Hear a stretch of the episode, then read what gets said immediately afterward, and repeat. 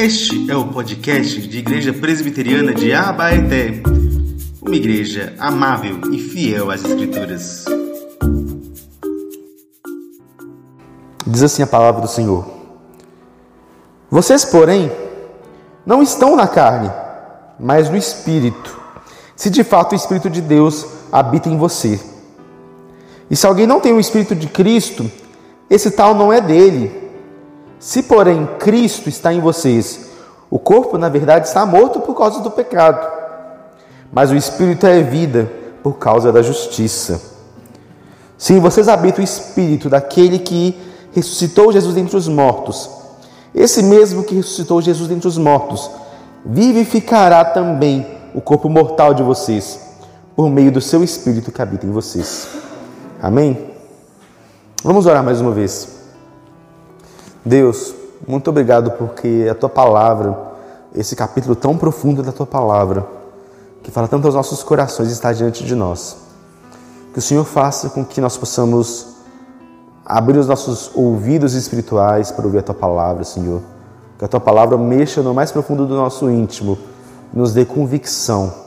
Que o teu Santo Espírito, que, que é declarado que habita em nós, esteja atuando em nós, em nosso coração para que a gente possa ser fisgados pela tua palavra e pelo teu amor. No nome de Jesus que eu te oro e agradeço. Amém. Meus irmãos, quem é esse Espírito? Quem é esse Espírito Santo que tanto Paulo tanto escreve nesse capítulo de Romanos, né? Quero que você imagine comigo algumas cenas que estão registradas na palavra de Deus para que a gente possa pensar quem é o Santo Espírito e como ele atua. No princípio, criou Deus os céus e a terra, e a terra era sem forma e vazia. E o Espírito de Deus pairava sobre as faces do abismo. O Espírito de Deus pairava. O Espírito de Deus estava ali trazendo ordem ao caos. Aquela terra que era sem forma e vazia, mas ainda assim o Espírito Santo estava ali, agindo, trazendo ordem para aquele caos, para aquele vazio, preenchendo aquelas coisas. Depois, então, já no raiar da criação, Deus faz o homem do pó da terra. Então Deus faz aquele boneco de barro, faz aquele boneco do pó da terra, mas aquele boneco não tem vida. Então ele sopra. O sopro do Espírito, ruá no hebraico, é justamente essa ideia. O Espírito é esse sopro de Deus. Quando o Espírito Santo age, então, aquele homem inanimado passa a ser, então, alma vivente. Ora, veja só o milagre. Deus fazendo aquilo que é inanimado, aquilo que não tem vida, passará a viver. Quantos cientistas, quantas histórias nós temos na ciência, na história do mundo, de os homens querendo saber como nós podemos criar vida do nada? Como nós podemos criar vida a partir de algo que não tem vida? Mas o Espírito Santo faz isso. Mais para frente nós temos aquele povo libertado por Deus diante de um mar vermelho. E o texto nos diz então que veio um sopro, o Espírito. E aquele sopro do Espírito abre aquele mar. E aquele povo que antes estava escravo agora estava sendo liberto, passando por aquele mar, passando por aquelas terras, tudo porque o Espírito Santo de Deus agiu. Nós vemos aqui também uma visão de Ezequiel, um vale de ossos secos, ossos até perder de vista, onde talvez tivesse acontecido uma grande batalha e aqueles ossos, aqueles corpos estavam ali apodrecendo anos e anos. Bem sabemos que para que algo vire osso e osso seco, talvez precise de anos de decomposição. Mas aqueles ossos estavam ali, secos, sem vida, quebrados. Então Ezequiel é chamado por Deus a profetizar. E quando ele profetiza, o Espírito de Deus começa a agir. O Espírito de Deus começa a agir e começa a colocar carne, começa a colocar tendões, começa a fazer pele então, antes, onde antes estava morto, agora estava cheio de vida por causa da presença maravilhosa desse Espírito de Deus. Quem pode reverter a morte? Quem pode dar vida além da própria vida? Agora eu quero que você imagine um sepulcro fechado. Um sepulcro fechado. Há três dias. Um corpo ali que morreu numa sexta-feira. O corpo do nosso próprio Senhor Jesus. E aquele corpo que estava ali morto, que morreu por causa dos nossos pecados, estava ali inerte, sem vida. Mas o texto, a Bíblia nos diz que então o Espírito Santo cai sobre ele. E aquele corpo, o corpo do próprio Deus encarnado, passa a ser vivificado, passa a ter vida. E a morte então anda para trás. O Espírito do Senhor ressuscita aquele corpo que ainda tem as marcas da cruz, que ainda tem as marcas. Era um domingo. Mas aquele domingo era talvez o domingo mais importante de todos, porque o Espírito Santo caiu sobre o corpo de Jesus e o fez ser vivente. O que, essas, todas essas histórias têm em comum? Duas coisas. Nós temos o Espírito Santo como personagem dessas histórias, como alguém que está ali atuando nessas histórias e que está ali permeando elas. E também que esse Santo Espírito, esse Espírito do Senhor, está ali dando vida, dando vida física, dando vida espiritual, dando vida libertadora para aqueles que são atraídos e que sofrem essa influência do Espírito Santo. O Espírito Santo, meus irmãos, desde a criação, desde o início dos tempos, está associado com isso, com aquilo que traz ordem para o caos, que traz a vida em meio àquilo que não é vivo, que traz vida em meio à morte. Este é o testemunho das Escrituras e é também o testemunho da própria igreja ao decorrer dos séculos. É, um dos credos antigos, o credo niceno, um dos primeiros credos escritos aí é, na história da igreja, Deus diz que eu creio no Espírito Santo, o Senhor e o doador da vida.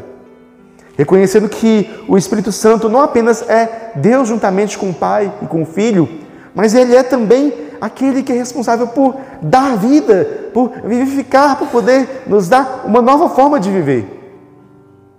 E é sobre isso que o apóstolo Paulo está falando nesse texto, nesse pequeno verso aqui. Né? Paulo está trabalhando justamente com o fato de que o Espírito Santo nos traz vida. Se nós entendemos a semana passada que o Espírito Santo é o Espírito da liberdade, que ele nos faz livres, ele nos faz livres da condenação do pecado. Porque agora em Cristo não existe mais condenação para nós. Para aqueles que estão em Cristo estão perdoados. Nós vimos também que o Espírito Santo nos liberta da escravidão da lei, de um certo legalismo, de uma certa ideia de que a gente pode ser salvo pelas nossas próprias obras, pela própria obediência à lei, mas nós entendemos então que o Espírito Santo nos liberta desse peso que a lei tem sobre nós. E agora nos devolve novamente a lei para vivê-la em gratidão e não mais simplesmente no puro legalismo. Nós vimos também que o Espírito do Senhor, habitando em nós, nos capacita a vencer os nossos próprios pecados e nos faz agora livre do poder do pecado em nós, da atuação do pecado em nós. Mas agora, o Espírito Santo vai ser mostrado para a gente não apenas como aquele que nos dá liberdade, mas como aquele que também que nos dá vida, uma nova vida. E nós vamos ver isso de dois modos. Dois modos como o Espírito Santo nos promete vida, como o Espírito Santo agindo em nós nos vivifica. A primeira coisa, o primeiro modo é que o Espírito Santo, habitando em nós, nos gera vida espiritual. Reparei comigo, o texto diz: Vocês, porém, não estão na carne, mas no espírito. Se de fato o espírito de Deus habita em vocês. E se alguém não tem o espírito de Cristo, esse tal não é dele. Se, porém, Cristo está em vocês, o corpo, na verdade, está morto por causa do pecado, mas o espírito é vida por causa da justiça. Se nós voltarmos aí um versículo, nós vamos lembrar que Paulo, ele diz aí no versículo 8 que aqueles que vivem na carne, e a gente entendeu que carne aqui não é o nosso corpo físico, mas É toda a realidade que está opressa pelo pecado, opressa pela queda. Todos aqueles então que estão na carne, ou seja, que estão no pecado, não podem agradar a Deus. Mas agora então ele continua esse contraste que ele vai fazendo, mostrando para a gente que, ora, nós não, não podemos mais viver como se nós não agradássemos a Deus, porque agora o Espírito de Deus habita em nós. Ora, ele começa justamente com esse contraste. Vocês, porém, não estão na carne, mas no Espírito, se de fato o Espírito de Deus habita em vocês. Então, o que o apóstolo Paulo está tentando dizer para a gente é o seguinte: existe uma distinção entre aqueles que estão na carne e aqueles que estão no Espírito. E o que promove essa distinção é o seguinte: o fato de que o Espírito Santo habita em você. O fato de que o Espírito Santo agora mora em nós, ele habita em nós. Essa é a condição para que a gente não viva mais debaixo do poder do pecado. Esse é o argumento que ele está colocando aqui. Ora, vocês podem, a gente sabe que a gente não vai ser livre ainda da presença do pecado, mas o poder do pecado, que antes nos escravizava, nós estamos agora livres desse poder. Porque agora, pelo Espírito Santo, que habita em nós, que opera em nós, que nos dá nova vida, nós agora podemos batalhar contra os nossos pecados. O Espírito do Senhor habita em nós. E aqui ele faz uma íntima relação. Ele relaciona estarmos em Cristo com estarmos no Espírito. Essas duas coisas são uma coisa só. Nós estamos no Espírito porque estamos em Cristo. E estamos em Cristo porque estamos no Espírito. O texto nos mostra isso colocando justamente é, o fato de que Paulo ora fala o Espírito de Deus, ora fala o Espírito de Cristo. E a relação entre essas duas coisas é o fato de que agora nós estamos em Cristo. Agora o Espírito Santo nos coloca como parte de sua casa. Né? Como Francis Schaeffer diz, ele é o nosso divino hóspede. Nós hospedamos o Espírito Santo em nós. Quando nós cremos em Jesus e acreditamos em Jesus, nós temos agora o Espírito Santo habitando em nós. Essa é a promessa do Senhor. O fato de que agora Deus mora em nós. Nós somos casa de Deus. Nós somos agora ah, portadores de Deus. Deus mora em nós. E isso é muito interessante porque o que Paulo está tentando mostrar aqui para a gente é um pouco daquela verdade que está revelada para a gente no capítulo 14 do livro de João, né? quando Jesus diz: Quem vem a mim, vê o Pai. Nós cremos que o Deus Trino, que é Pai, Filho e Espírito Santo, tem uma relação de amor e de habitação mútua entre eles. Quando Jesus diz: Quem vê a mim, vê o Pai, é como se Jesus estivesse dizendo: Ora, quem está em mim, quem me vê, vê o Pai, porque eu e, eu e o Pai agora habitamos junto. Quando Jesus diz: Eu vos preparei um lugar, vos preparei morada, ele não estava falando apenas da nossa morada no céu, mas estava falando também de uma morada permanente em nós aqui na terra. Porque quando o Espírito Santo vem habitar em nós, quando ele envia esse consolador, ele faz agora nós como a habitação. Nós agora somos habitados por Deus nós também habitamos nele. Porque onde está o Pai, está o Filho, onde está o Filho, está o Espírito, e onde está o Espírito, está o Filho. Por isso, estar em Cristo não é nada mais, nada menos do que estar no Espírito, ser habitado pelo Espírito. Nós agora fomos meio que colocados por meio do Evangelho dentro dessa relação de amor eterno entre o Pai, o Filho e o Espírito Santo essa relação de habitação mútua. E agora nós também somos habitados por esse Deus, nós somos habitados pelo Espírito Santo. E isso então gera em nós vida. É por isso então que quando o Espírito habita em nós, nós podemos ter uma nova vida, uma nova vida no sentido espiritual. Porque o texto nos diz aqui que o nosso corpo está morto por causa do pecado.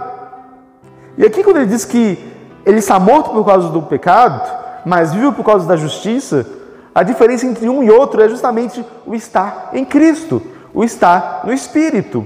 E aqui a gente pode entender essa morte no texto não apenas como aquela morte física, não apenas com aquele momento em que nós estaremos dentro de um caixão sendo enterrados, mas, sobretudo, a morte espiritual. Porque morte na palavra de Deus, morte na palavra de Deus nunca é somente a nossa morte biológica. Não é simplesmente o fim da nossa vida biológica. Não é simplesmente sobre o fato de nós estarmos por aí andando, falando, comendo, respirando. Não. Vida e morte são coisas mais profundas. Porque vida, na palavra de Deus, está ligado intimamente com termos união com Deus. Estarmos unidos a Deus. É como se a nossa morte física fosse uma espécie de sacramento da nossa morte espiritual. O fato de nós morrermos fisicamente é uma expressão, uma continuidade do fato de que nós, por causa do pecado, estamos afastados dessa comunhão com Deus, estamos afastados dessa fonte de vida que é o próprio Deus. Então, vida é, sobretudo, estar na presença de Deus, de tal modo que estar em pecado, cultivar o pecado, é também estar morto. E muitas vezes, essa presença pecaminosa, essa morte, ela vem nos lubridiar, né? com cheiro de morte, com cheiro de pecado. Mas o texto nos lembra e nos faz aquela doce lembrança de que por causa do Espírito nós podemos ter vida pela justiça de Cristo. Paulo está nos lembrando que se o pecado nos faz, mor nos faz mortos espiritualmente, a justiça de Cristo, que é expressa em nós, pelo fato do Espírito Santo habitar em nós, agora nos dá vida, agora nos faz viver uma nova vida. A nossa luta contra o pecado é uma espécie de luta entre a vida e a morte. É uma luta entre a vida e a morte. Quando nós estamos ali lutando no nosso íntimo contra a mentira, contra o pecado, contra a pornografia, contra o adultério, quando nós lutamos contra cada uma dessas coisas, é como se a gente estivesse lutando entre o meu eu que quer permanecer morto e o meu eu que quer viver pelo Espírito. Mas o Espírito Santo, como nós vimos, é poderoso. O Espírito Santo nos capacita agora para viver uma nova vida, para viver essa luta com atenção. E Ele não nos dá qualquer vida. A vida que Ele nos dá é a vida do próprio Cristo. É como se, habitando em nós agora, Ele não simplesmente nos enche de vida, uma nova vida espiritual, mas uma nova vida espiritual que é a própria vida de Cristo em nós, o próprio amor de Cristo em nós, a própria santidade de Cristo em nós, a própria beleza de Cristo em nós. Existem alguns textos das Escrituras que nos lembram disso.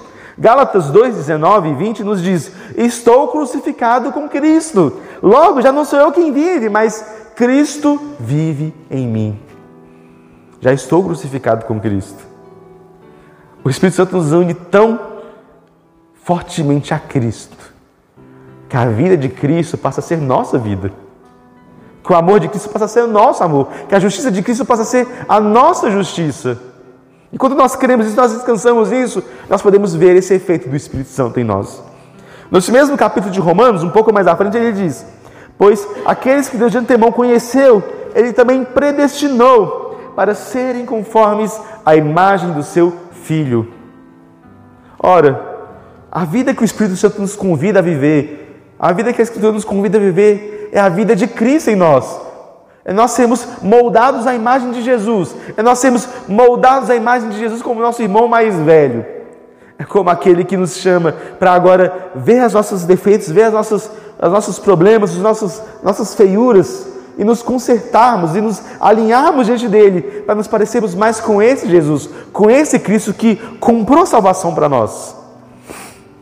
Essa vida então pode ser desfrutada não somente na eternidade, mas aqui e agora. A gente pode no presente ver a graça de Deus agindo em nós por intermédio do Espírito.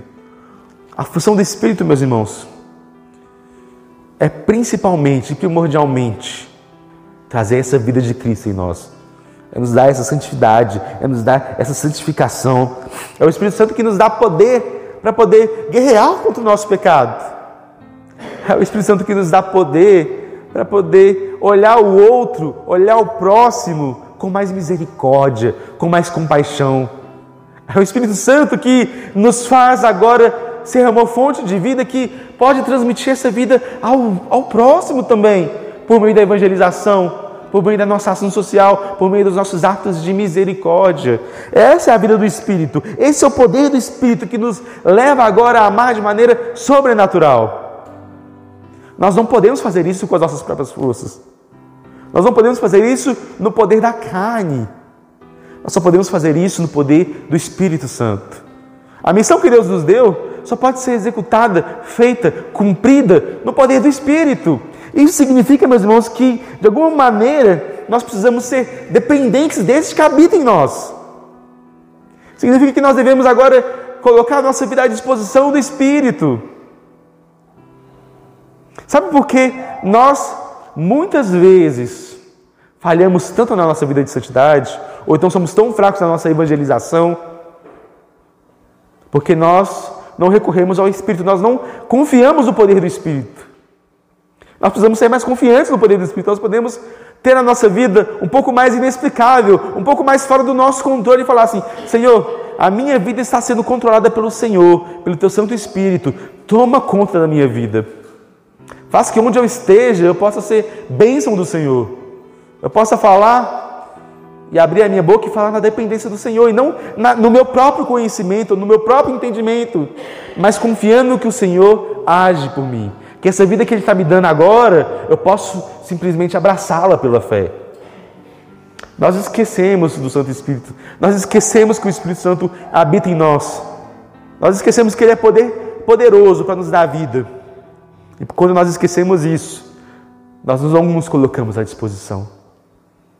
Nós vivemos a nossa vida talvez segura demais, explicável demais, dentro dos conformes demais.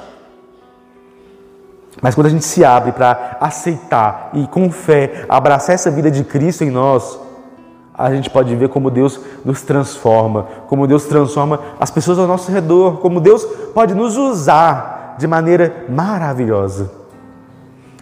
Nós temos que, de fato, com fé, abraçar essa, essa essa realidade, crendo que no poder do Espírito Santo nós somos capazes. No poder do Espírito Santo nós podemos, de fato, viver uma vida digna do Evangelho de Jesus. Nós podemos ter essa vida. Mas a vida que, que o Espírito nos dá não é apenas essa. Não é apenas esse ponto, mas o Espírito Santo também né, nos ressuscitará no último dia, renovando a nossa própria vida física. E essa esperança está aí marcada para a gente no versículo 11. Se em vocês habita o espírito daquele que ressuscitou Jesus dentre os mortos, esse mesmo que ressuscitou Jesus dentre os mortos, vivificará também o corpo mortal de vocês, por meio do seu espírito que habita em vocês. Perceba, gente, o Espírito Santo, como Senhor e doador da vida, né, ele nos dá a vida física e também nos dá a vida espiritual. Se nós vivemos aqui agora, nesse momento, respiramos, comemos, é porque o Espírito Santo atua em nós. Está atuando em nós agora. Mas nós vemos, nós sabemos que um dia nós morreremos. Ou então, se Deus quiser, e for uma glória para nós, nós seremos simplesmente transformados. Né? Se nós estivermos vivos na volta de Jesus. Mas se nós não estivermos vivos, então nós morreremos. Mas o Espírito Santo promete também que no último dia o Espírito nos vivificará mais uma vez. Ele nos trará vida mais uma vez.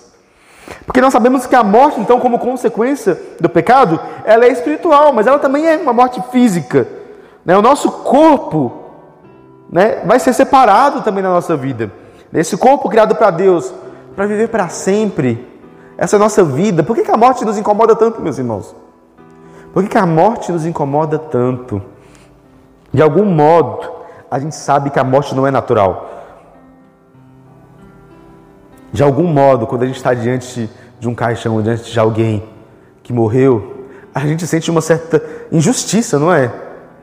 A gente se sente às vezes tão mal. Nós ficamos enlutados porque, de algum modo, a gente sabe que isso não é normal, não deveria ser normal. A gente sabe que isso é uma consequência do pecado. A gente sabe que a morte no mundo não é algo que deveria existir, e é por isso que ela nos dói tanto. Por isso que a ausência nos dói tanto. Por isso que quando a gente pensa na nossa própria morte um dia, isso também nos dói tanto. É como diriam alguns puritanos, a morte é o rei dos terrores e o terror dos reis. É o rei dos terrores porque nós sabemos e nós temos essa apreensão de que um, um dia, quando nós morrermos, tudo parece que vai acabar. É como se é, a gente fosse injustiçado, né? Como se tivesse uma música tocando aí e a música continua tocando, mas você não pode mais dançar. Tem algo estranho nisso. Mas o texto aqui nos garante que pelo Espírito Santo nós podemos ter a esperança de que a morte não tem a última palavra. De que a morte ela não tem a última palavra. Primeiro, porque o texto nos lembra da ressurreição do nosso próprio Senhor Jesus.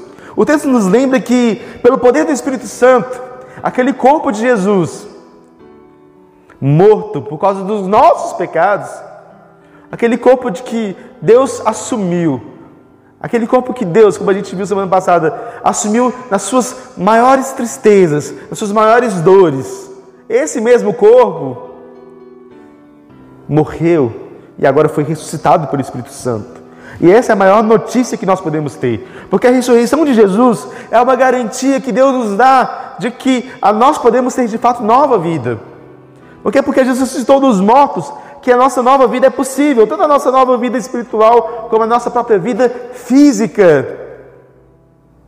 Porque agora Jesus, porque agora o Espírito Santo, por conta dessa ação do Espírito Santo ressuscitando Jesus, nós vemos que a morte morreu na morte de Cristo.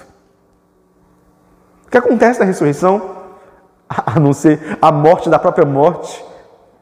O tempo volta para trás, alguma coisa acontece ali e o Espírito Santo faz com que essa nova realidade de vida possa ser atuante em Jesus.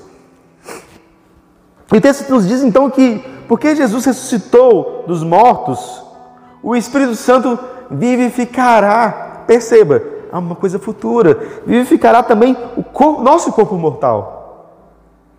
Paulo está agora falando não apenas da nossa nova vida em Cristo, mas da nossa vida futura, a nossa vida que está em Cristo, a nossa vida que nós ressuscitaremos no último dia e teremos o nosso corpo glorificado. Essa é a vida que o Senhor tem para nós. Nós também ressuscitaremos. Essa é a maior esperança que nós podemos ter. O fato de que nós também ressuscitaremos. A nossa morte não é a última palavra. A morte daqueles que a gente ama não é a última palavra, porque, como está escrito lá em 1 Coríntios, se Cristo não ressuscitou, é vã a fé que vocês têm, e vocês ainda permanecem nos seus pecados.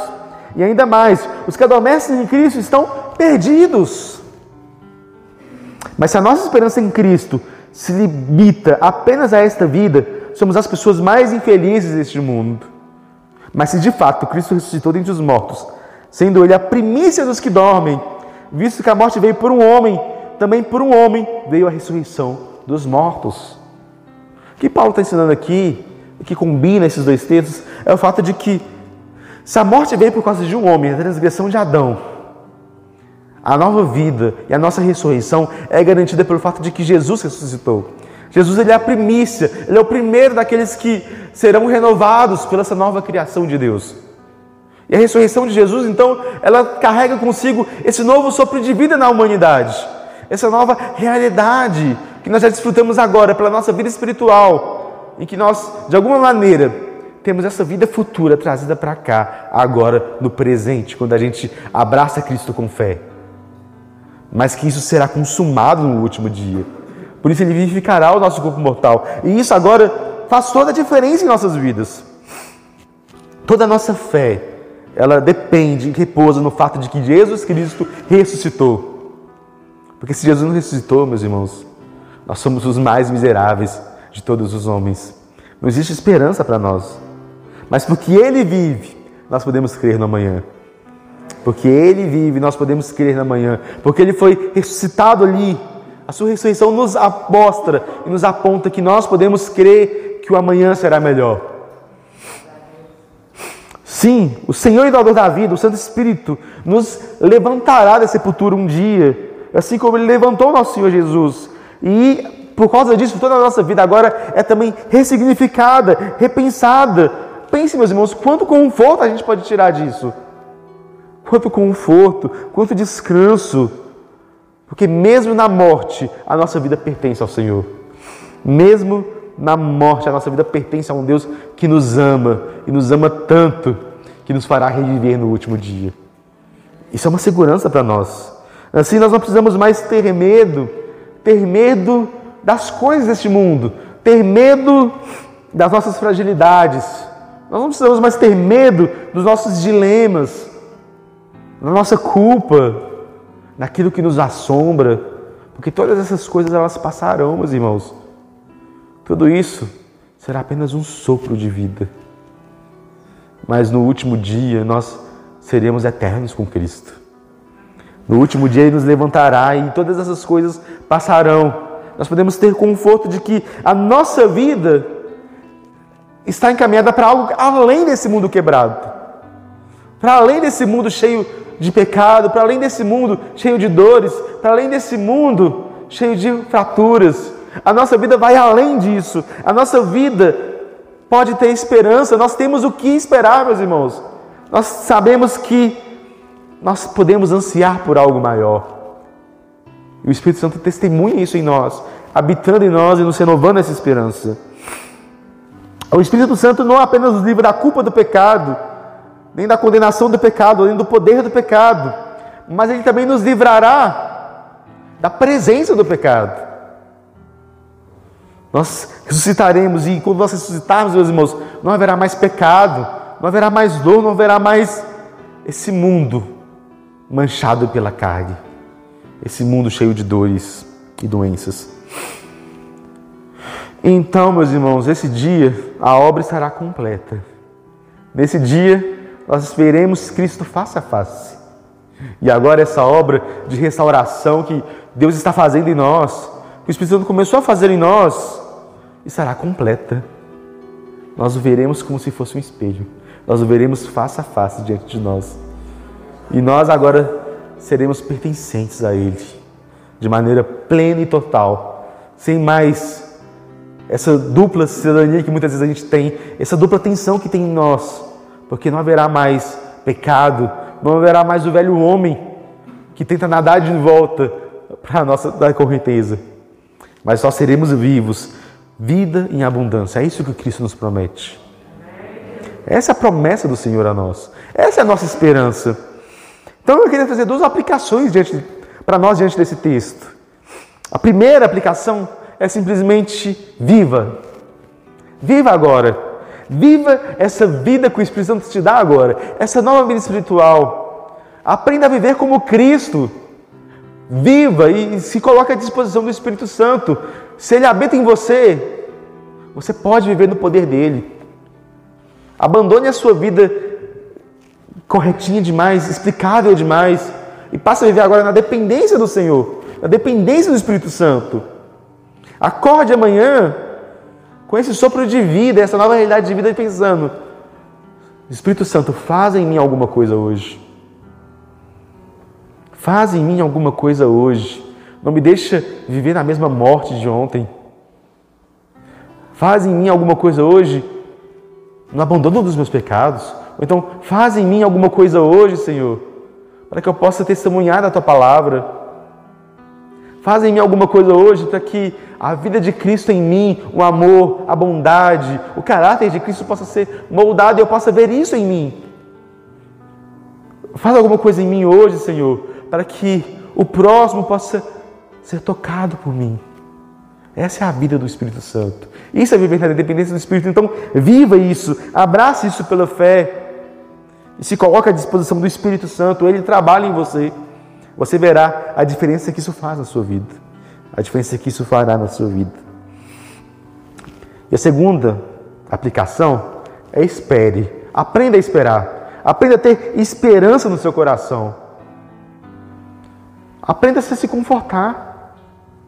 Quando as coisas estiverem ruins, quando a morte chegar, o luto vier, as dores deste mundo quebrado nos assolar, nos assolarem, lembre-se, essa não é a última realidade, não é o final da história.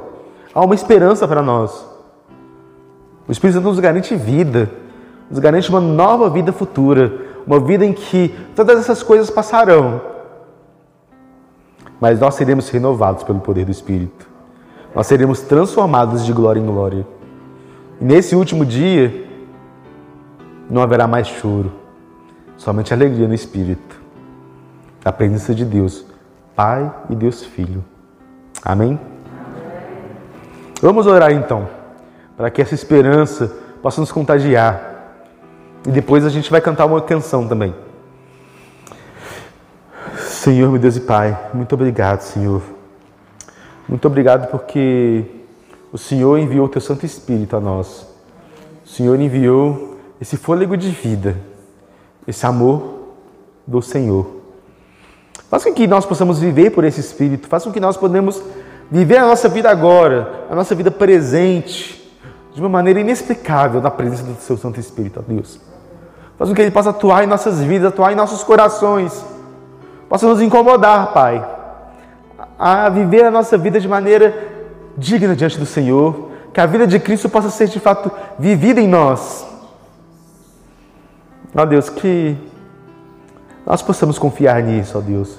Possamos confiar também na esperança futura, na esperança de que um dia essas coisas passarão, as dores deste mundo passarão, as mazelas deste mundo passarão, Senhor, e esse mundo não será quebrado para sempre, mas que o Senhor nos renovará no teu amor. O Senhor nos renovará no teu, teu Santo Espírito, ó Deus. Nos faz confiar e descansar nisso, Senhor. Nos faz ter esperança, esperança além da conta. No nome de Jesus que eu te e agradeço. Amém. Meus irmãos, vamos ficar de pé para cantar essa última canção?